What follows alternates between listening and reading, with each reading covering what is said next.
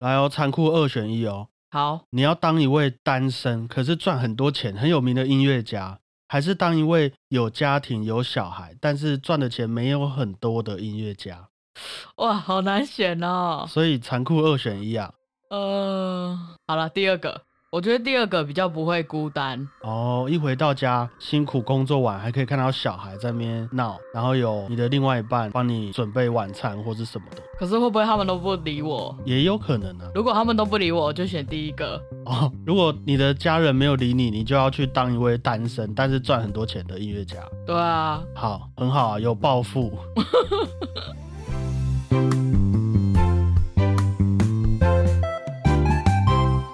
大家好，我是主播 Blue Tom。大家好，我是果鹏。今天要分享给各位的音乐家，我觉得比较特别一点。有一些人啊，会说他是一位生意人，而不是音乐家。这在我们的音乐周报是很难得可以出现的哈。对啊，因为他不但会买股票，也会买债券，同时啊，他还有一间自己的音乐公司。那个时候就有股票哦。那个时候就有股票，哇哦！而且他过世之后留下来的遗产啊，据说换算成今天的台币的话，差不多是一亿元左右。那关于这个如何投资的部分，很抱歉啊，我们也是无法解释，大家可以去参考古癌的节目。不过我们还是可以用音乐的角度来看一下今天这位音乐家的人生观哈。那就让我们进入今天的主题来了解一下吧，古鹏。一七五九年四月十四日，韩德尔逝世。在去年圣诞节的时候啊，有和大家分享过韩德尔的《弥赛亚》这部神剧，还有印象？有，里面有一个很有名的片段是“哈利路亚”。对，没有错啊。那韩德尔也因为他在神剧啊这个乐种上面的贡献，所以大家都叫他。呃，叫他什么？神剧之父。哦，我以为就很直接的。OK。不过哈，他其实还有另外一个称号啊，叫做音乐之母哈。啊，真的？那我们都知道音乐之父是巴哈。对，那为什么韩德尔会叫做音乐之母？难道他和巴哈？哎，你接的很好哎。其实韩德尔和巴哈，据我所知啊，他们这两位音乐家除了都是在一六八五年同一年出生以外，就没有其他的交集了。那虽然都是同一时期的音乐家，他们好像彼此也都没有碰过面。不过我听说巴哈是还蛮崇拜韩德尔的。那韩德尔有理巴哈吗？韩德尔很忙，你等一下就知道。哦，好。大家还记得之前我们在分享巴哈的生平故事的时候，有说到巴哈生了很多小孩嘛？嗯，十几二十个左右。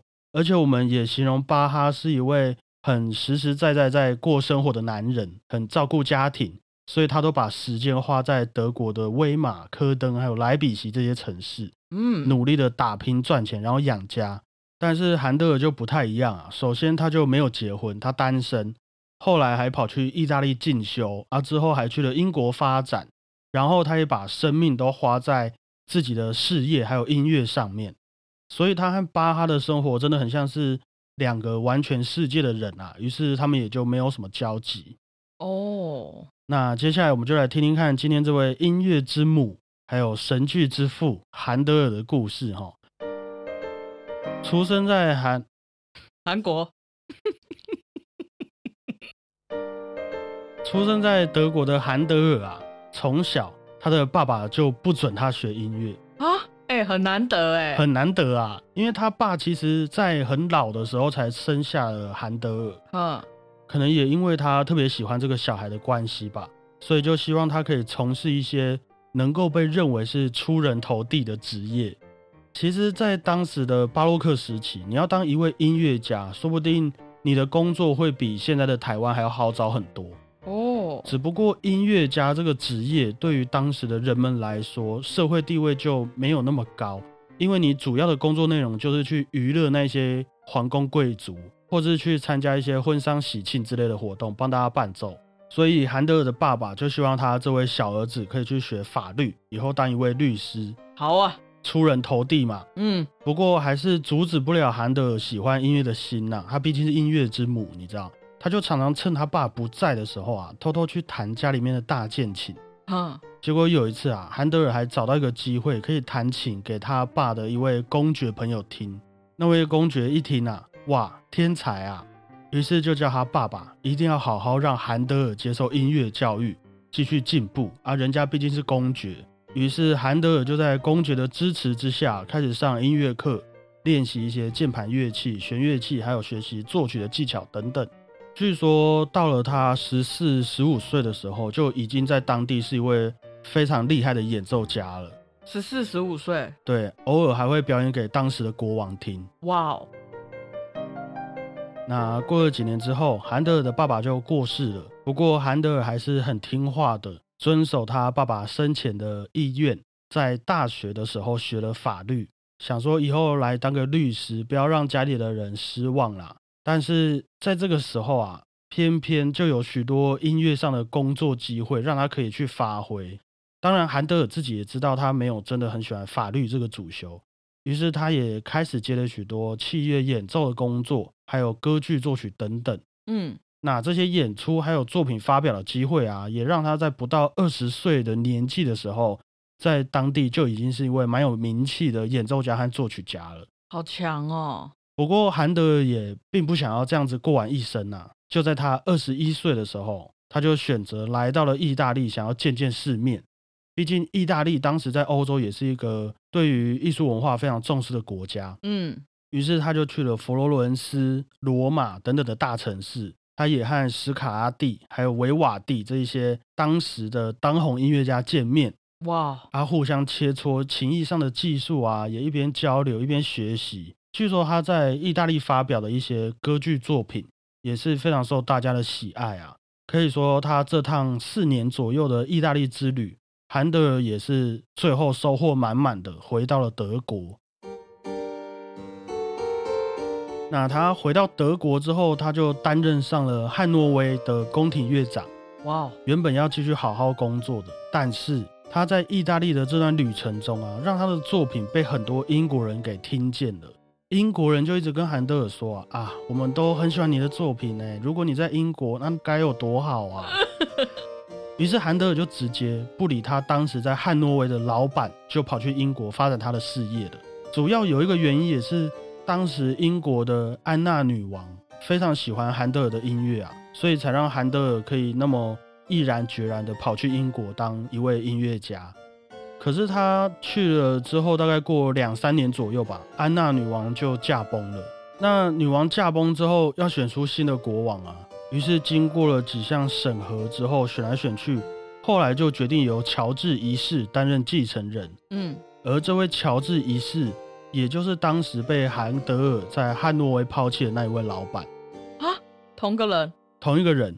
啊，应该是当时欧洲的政治，我也不知道非常理解。不过好像是一个很大的帝国里面会有几个小国家。嗯。那这些小国家里面就会有一些可以取得当官、当国王的资格。嗯，那韩德尔当时在汉诺威的老板乔治一世，他就有取得这个资格。啊，又加上他还有一些跟女王的血缘关系，所以他就被选上了后来的英国国王，有点像是他们联合统治这个地方的感觉。哦，如果听众朋友们有历史专业的，可以留言告诉我们一下哈。那他不就落入一个圈套里了？就是很尴尬，啊因为他之前得罪了老板，现在变成了英国国王嘛。对啊。然后他现在人又在英国，那没有地方跑了嘛？那怎么办？没有关系啊，身为一位音乐家，有什么是不能用音乐解决的问题？是可能有很多啊。不过韩德尔还是找到了解决方法。他在一个英国皇室举办在泰晤士河的活动上面，嗯，为了国王写出一部作品。他也让整个管弦乐团在一艘大船上演奏音乐给大家听。我知道哪一首？据说乔治一世当时很开心的，直接连续听了三次啊。那这部在泰晤士河上面演奏的音乐作品名字就叫做是皇家烟火吗？不是，哎，在泰晤士河上面演奏的音乐，水上音乐，水上音乐，Water Music。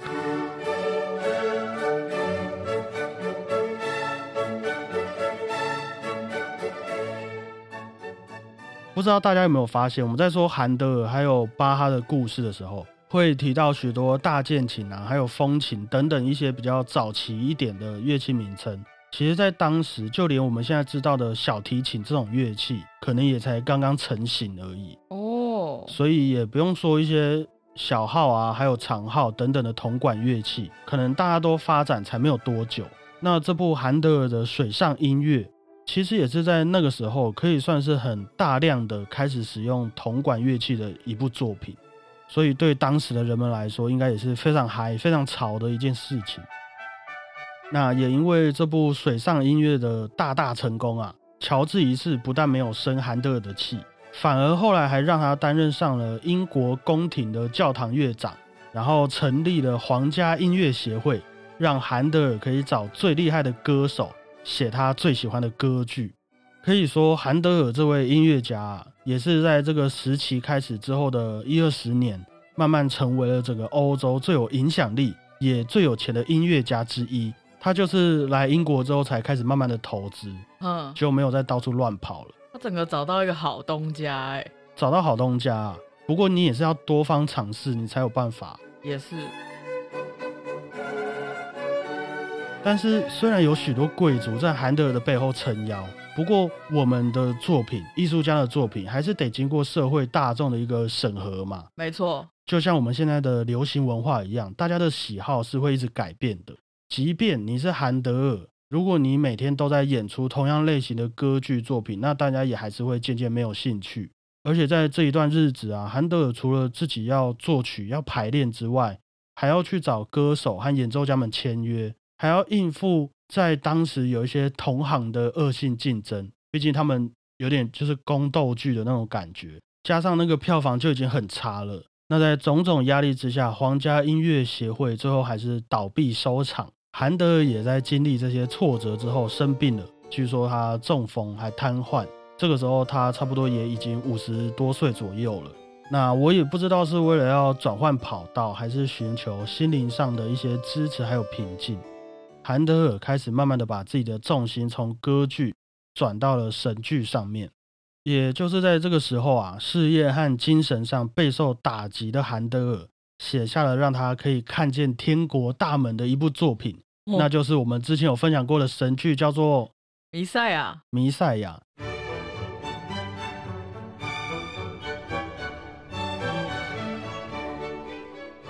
弥赛亚的故事，我们来稍微复习一下。在剧本上，大概可以分成三个段落。第一段就是在描写先知的预言，还有耶稣降临在这个世界上的事迹。第二段就是在说耶稣代替人们承受一个苦难，然后最后光荣的复活。我们最熟悉的《哈雷路亚》这首合唱曲啊，就是在这个第二段的最后面，描述耶稣被钉在十字架上面的一个场景。那最后一段就是耶稣这位救世主复活之后，对于世人的一个拯救，会直到永远这样子的一个故事。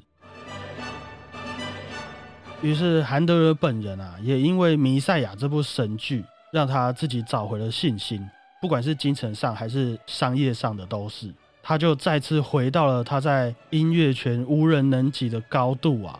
之后也创作出了庆祝战争结束的你刚刚说的皇家烟火等等非常受当时人们喜爱的作品。哎，他很棒，他整个被他自己的音乐给救赎了，同时他的经济层面也被救赎了。于是就在种种的作品发表还有演出之下，一直到了他七十三岁左右，韩德尔发现自己左边的眼睛，哎呦。看不太清楚，于是他就找来了一位医生，叫做泰勒，来帮自己看眼睛。他看着看着啊，哎，我两只眼睛都看不到了，身体也变得越来越差。于是就在隔年一七五九年过世了，享年七十四岁。虽然我们刚刚说音乐之父巴哈，还有音乐之母韩德尔，他们一辈子都没有什么交集。嗯，不过关于他们过世的原因，这方面倒是蛮有缘分的哈。因为其实有许多文献都说，帮韩德尔治疗眼睛的这位医生泰勒，在几年前也有帮巴哈开过几次刀，然后巴哈也是在给泰勒开完刀之后，没有多久就过世，跟韩德尔一样。而且据说这位泰勒医生后来自己好像也失明了。我好像有听过这个故事，哎，有这个故事啊。只能说现在科技比较发达了啦，我们可以避免掉这种情况。我们可以哎多去看 Google 上面的评论，对，有时候还是稍微的可以有一点参考价值的啦。那在我们听完韩德尔的故事之后，应该也能感觉到当时巴洛克时期韩德尔的名声其实是大过于巴哈很多的。我相信对于许多唱声乐的人来说，韩德尔在某种程度上的贡献也是不小于巴哈的啦。但是也因为巴哈都在教堂里面工作嘛，所以他就写了很多键盘乐器还有弦乐器的作品。那我们也都知道，本来学钢琴、学小提琴、大提琴的人就很多，又加上后来孟德尔颂，让巴哈的音乐重新被大家听见。我觉得也才让巴哈在这方面啊，好像对我们来说变得比韩德尔还要有名很多。不过在后来的几个时期啊，其实连贝多芬啊、莫扎特等等的音乐家都是。很推崇韩德尔的作品的，嗯，也可以说他的作品，不管是对我们还是对以前的音乐家们来说，都可以称得上是一种经典呐。所以我觉得，为什么韩德尔可以叫做音乐之母的原因，应该各位也都可以理解了，就是一直在心里的感觉。我自己是觉得，他至少在赚钱方面有帮我们音乐家驳回一点面子。那以上就是今天的节目内容。